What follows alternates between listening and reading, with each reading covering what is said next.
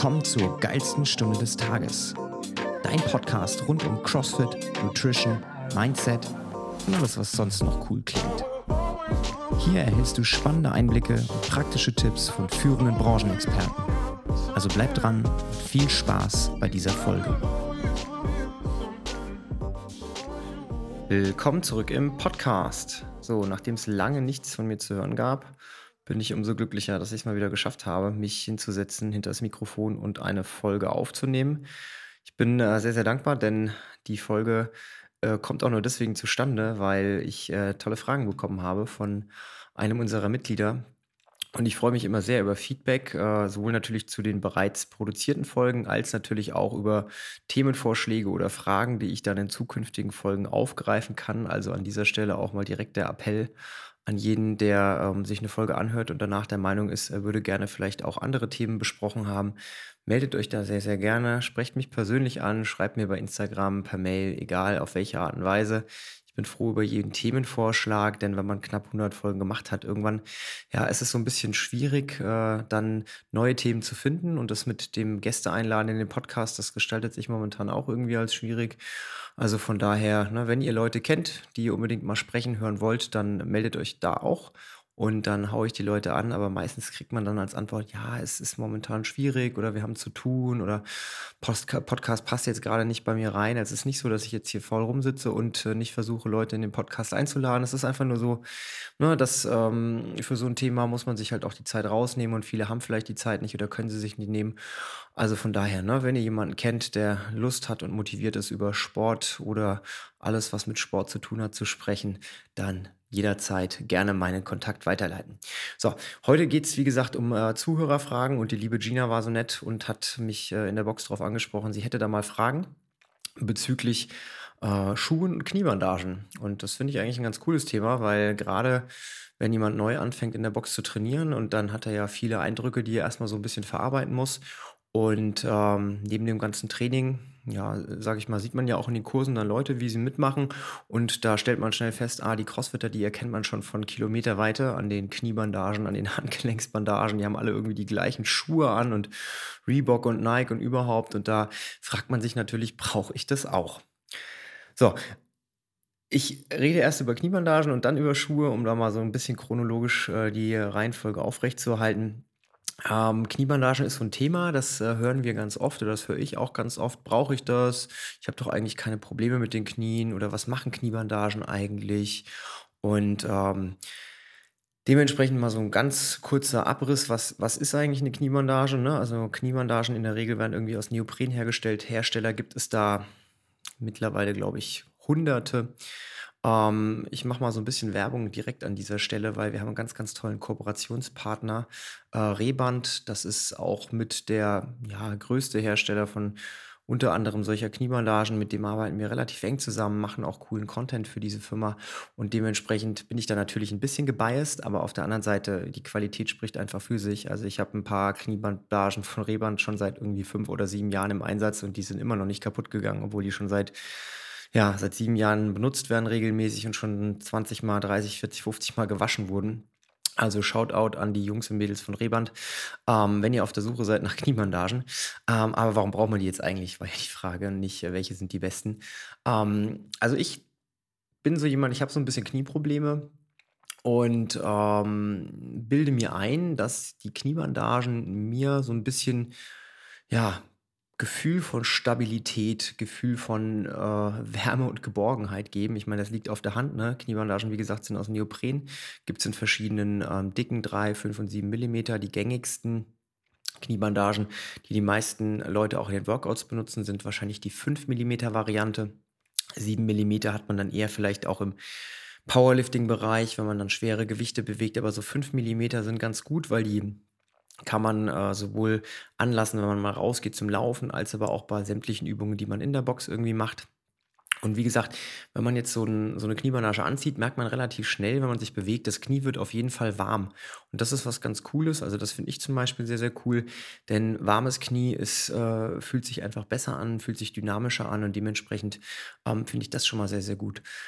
Wenn man jetzt, ähm, äh, viele Übungen macht, wo man viel Kniebeugung und Streckung drin hat, zum Beispiel Wallballs, Kniebeugen, Lunges, irgendwie die Geschichte, Boxjumps, ne, dann ist das auf jeden Fall auch so, dass diese 5 Millimeter Kniebandage, ähm, das Knie unterstützt, ne? Man kriegt dann so ein bisschen Support. Also, das finde ich auch persönlich sehr, sehr schön und es fühlt sich einfach anders an, als wenn ich keine Kniebandage anhabe. Ich habe zum Beispiel für mich entschieden, ich wechsle gerne mal durch. Ich mache gerne Workouts mit Bandagen, ich mache gerne Workouts ohne Bandagen. Also von daher, das ist genau wie mit allem anderen. Ne? Wenn man sich immer zu sehr an eine Sache gewöhnt und die dann nicht mehr hat irgendwann, dann ist es nicht so gut. Deswegen bin ich ein großer Verfechter davon, ähm, mal so durchzuwechseln. Egal, ob das jetzt Schuhe sind, ob das Bandagen sind. Also nicht immer das Gleiche machen, sondern einfach mal so ein bisschen ausprobieren und durchprobieren. Und dementsprechend kommt es immer so ein bisschen aufs Workout an, wann ich Kniebandagen anziehe. Ich finde es zum Beispiel, wenn ich jetzt auf dem Rudergerät sitze, eher störend als nützlich, weil wenn ich dann eine extreme Kniebeugung habe mit sehr, sehr vielen Wiederholungen hintereinander, also wenn ich quasi ne, mit dem Rollsitz ranrolle, dann zwickt es bei mir ein bisschen im Knie. Deswegen, wenn ich dann irgendwie in einem Workout Rudern mit drin habe und die Bandagen anhabe, ziehe ich die meistens runter.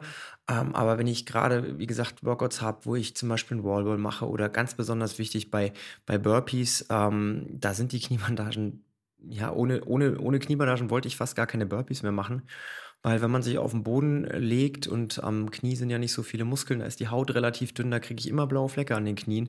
Also alleine für diese Übung äh, ist das schon eine sehr, sehr gute Investition, weil wenn man regelmäßig Burpees macht, dann äh, wird das Knie es einem danken, wenn man Bandagen anhat. So, das war jetzt so mein Take äh, zu den Kniebandagen, mein Lobgesang auf die Kniebandagen. Also wie gesagt, situativ super gut. Ähm, genauso auch Ellenbogenbandagen oder Wrist-Wraps, also Handgelenksbandagen.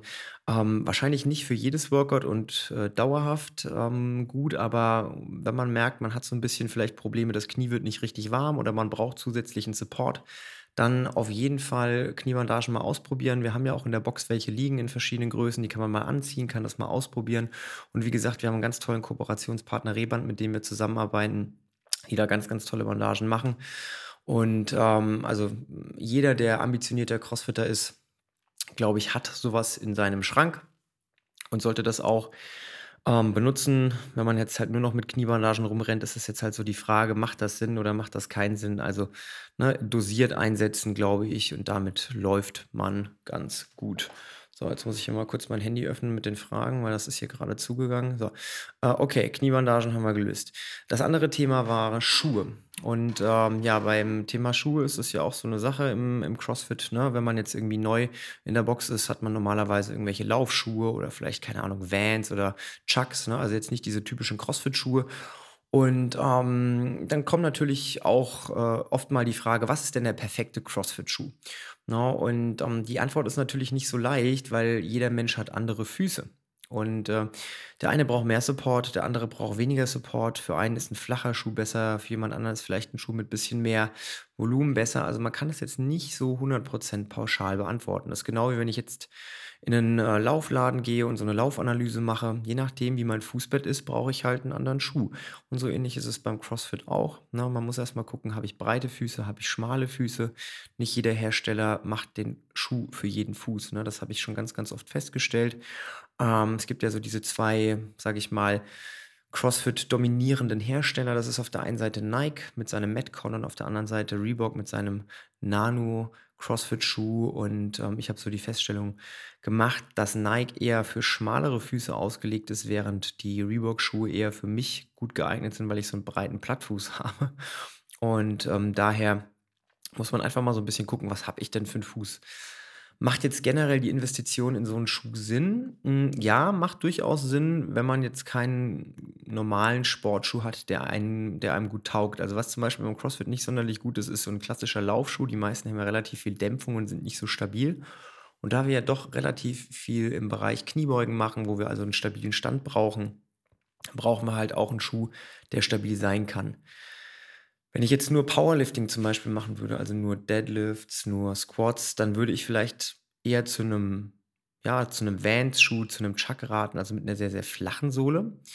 Aber da wir ja teilweise auch dann mal irgendwie Laufen mit ins Workout reinbauen oder halt auch mal Sprungübungen wie Boxjumps oder Burpees, brauchen wir so eine gewisse Art und Weise so 'n Hybridschuh, also der das eine kann, der aber auch das andere kann. Und da haben diese beiden Schuhhersteller einfach die letzten 10, 15 Jahre extrem viel Entwicklungsarbeit reingesteckt und haben da echt super Schuhe mit auf 'n Weg gebracht. Und daher sollte man einfach mal gucken, ob nicht doch so 'ne Art von Schuh ganz gut zu einem passt. Was man auf jeden Fall machen kann, man muss nicht das neueste Modell kaufen. Also, ich bin da auch, ähm, niemand, der jetzt sagt: „Ey, ich brauche jetzt, äh, jede Saison den neuesten Schuh für 130 Euro. Ich habe in der Regel so ein 2 Modelle aus den letzten Jahren, die für meinen Fuß super sind und die kaufe ich mir eigentlich immer wieder nach. Der Vorteil ist, ähm, die kosten dann halt unter Umständen nur noch die Hälfte. Der Nachteil ist halt, ja, die kriegst du halt nicht mehr im Laden, ne? Die musst du dann halt über Umwege kaufen, zum Beispiel eBay Kleinanzeigen. Aber wenn man sich einmal irgendwie mit 'nem Schuh angefreundet hat, dann finde ich das ganz gut, wenn man dem Schuh auch treu bleibt. Vor allem, weil, ich sage mal, die meisten, ähm, Mitglieder, die bei uns trainieren, machen so ein, 2, 3, vielleicht maximal viermal die Woche eine Stunde CrossFit. Und wenn man 'nen Schuh in der Woche 4 Stunden anhat, dann hält der ewig, ne? Also, jeder, der sagt, der braucht neue Schuhe, weil die alten Schuhe kaputt sind, der lügt. Also, bis man wirklich mal 'n CrossFit-Schuh durch hat, dauert lange. Also, mein ältester Schuh, der ist knapp 10 Jahre alt oder 8 Jahre alt. Das ist einer, ich glaube, Nano 2 und der ist jetzt durch. Also, der fällt wirklich auseinander, aber den habe ich jetzt 8 Jahre lang irgendwie mal angehabt und, äh, dann ist so 'n Schuh auch durch. Aber ansonsten kauft man sich meistens dann 'nen neuen Schuh, weil der vielleicht einem besser gefällt oder weil die Farbe cooler ist oder ne? Also, von daher einfach mal so 'n bisschen gucken, ne? Habe ich ein Modell gefunden, das für mich gut funktioniert, dann trag den Schuh und dann kauf dir, wenn er auseinanderfällt, 'n neuen. Und wenn du sagst: „Na, Geld spielt keine Rolle“, dann kauf dir auch gerne jedes Mal 'n neuen und kauf dir auch gerne den neuesten. Aber der neueste ist nicht zwangsläufig immer der beste. Von daher meine Empfehlung, wenn ihr euch bei Zalando und Co. irgendwie so was bestellt, dann zieht den Schuh zu Hause mal an, macht mal so 'n kleines Mini-Workout von mir aus irgendwie, keine Ahnung, Air Squats, Burpees, Push-Ups, was weiß ich. Einfach mal, um zu testen, wie der Schuh funktioniert. Und wenn ihr merkt: „Okay, cool“, dann behaltet ihr den, ansonsten schickt den einfach wieder zurück und, äh, bestellt euch 'n anderen Hersteller. So, jetzt kam zu dem Schuhthema noch die Frage: „Was sind denn diese Lifter-Schuhe und brauche ich so was?“ Und, äh, Lifter sind im Prinzip, ähm, so Schuhe aus'm Gewichtheben, ne? Gewichtheberschuhe, Lifting, ne, Gewichtheben.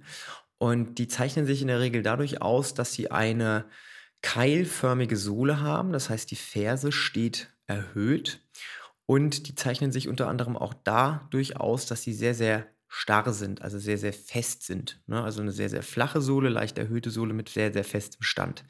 Wie der Name schon sagt, sind diese Schuhe auf das Gewichtheben ausgelegt. Das bedeutet, die taugen dann nicht sonderlich gut, um irgendwas anderes zu machen. Also, in 'nem Workout zum Beispiel, wo ich sage, ich würde gerne 20 Snatches und dann, äh, 400 Meter Laufen machen, da sind die Schuhe dann eher schlecht, weil dann habe ich halt 400 Meter Laufen mit so High Heels nach dem Motto, ja, also das ist dann eher schwierig. Wenn ich jetzt aber 'n reines Lifting-Workout habe, wo ich sage, ich irgendwie nur 20 Snatches for Time machen möchte mit schwerem Gewicht, dann kann man drüber nachdenken, solche Schuhe anzuziehen. Wann braucht man solche Schuhe, ne? Also, das ist jetzt so 'n bisschen die Frage, brauche ich die überhaupt, ne? Der Vorteil ist bei solchen Schuhen dadurch, dass die Ferse erhöht ist, ähm, ist der Winkel im Sprunggelenk ein anderer. Das heißt, wenn man so 'n bisschen Sprunggelenksbeweglichkeitsprobleme hat oder vielleicht auch Hüftbeweglichkeitsprobleme, dann kann man sich durch solche Schuhe passiv so 'n bisschen Beweglichkeit erschummeln, ne, weil man 'nen ganz anderen Stand hat. Man sitzt 'n bisschen höher in der Kniebeuge drin und das kann für den einen oder anderen schon ganz gut sein. Auf der anderen Seite ist es natürlich immer die Frage, möchte ich mir jetzt Hilfsmittel nehmen, um meine nicht vorhandene Beweglichkeit auszugleichen oder möchte ich vielleicht erst mal gucken, dass ich an der Beweglichkeit arbeite, ne? Und grade Leute, die jetzt neu mit so 'ner Sportart anfangen, da bin ich so 'n bisschen skeptisch, ne? Da bin ich eher der Meinung: „Ne, das braucht man nicht.“ Aber wenn man jetzt irgendwie 3, 4, 5 Jahre CrossFit macht und merkt, okay, gewichtstechnisch, da geht schon einiges ab und man möchte dann noch 'n bisschen tiefer einsteigen in dieses Thema, dann macht's durchaus Sinn, auch mal so was auszuprobieren. Aber für den Anfang ne, das ist wie, wenn man jetzt irgendwie, keine Ahnung, Autorennen fährt und man, äh, fängt nicht an mit 'nem Kleinwagen, sondern man will irgendwie direkt in 'nen Auto einsteigen, was man vielleicht gar nicht händeln kann, ne? So ist schlechter Vergleich, aber ich hoffe, ihr wisst, was ich meine, ne? Also, nur weil ihr dann so 'n Hilfsmittel habt, heißt das jetzt nicht, dass ihr auf einmal automatisch bessere Gewichtheber werdet. Ich habe zum Beispiel so 'n paar Nike Romaleos, die sind auch schon so 6, 7 Jahre alt. Die sind schon seit 6, 7 Jahren in meinem Spind drin und ich habe sie nicht einmal mehr angehabt, Na, ich muss dazu sagen, dass ich in den letzten Jahren auch nicht mehr so viel Gewichtheben mache und auch gar nicht so im schweren Bereich. Aber trotzdem, ich habe die Schuhe gekauft, habe die ein paar Mal benutzt und war dann so genervt, dass ich sie dann wieder ausziehen musste, dass ich einfach gesagt habe: „Ach, ganz ehrlich, nee, geht auch ohne“, ne? Und es ging auch ohne.